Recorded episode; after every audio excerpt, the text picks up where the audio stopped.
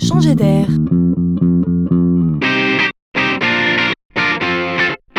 C'est la chronique de Laurent Collen. Laissez-moi vous présenter Bill. Alors non, ce n'est pas le célèbre coquet anglais de Boule et Bill. hein. Bill en fait est un petit camion. Alors drôle de nom pour un camion, me direz-vous. En effet. Mais là, on va arrêter de rire.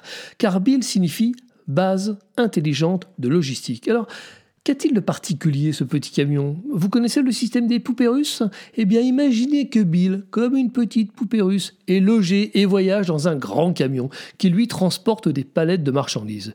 Une fois arrivé à destination, l'arrière du camion s'ouvre et Bill entre en action.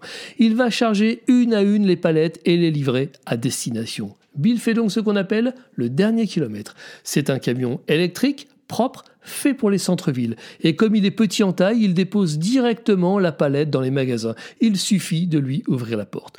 Donc pas besoin de finir à la main, ce qui est quand même moins pénible pour tout le monde. Bill existe, je l'ai rencontré, vous allez peut-être également bientôt le croiser au coin de votre rue. En tout cas, voilà une belle initiative qui va changer la vie. C'est moderne, c'est vert. Bravo aux inventeurs de Bill.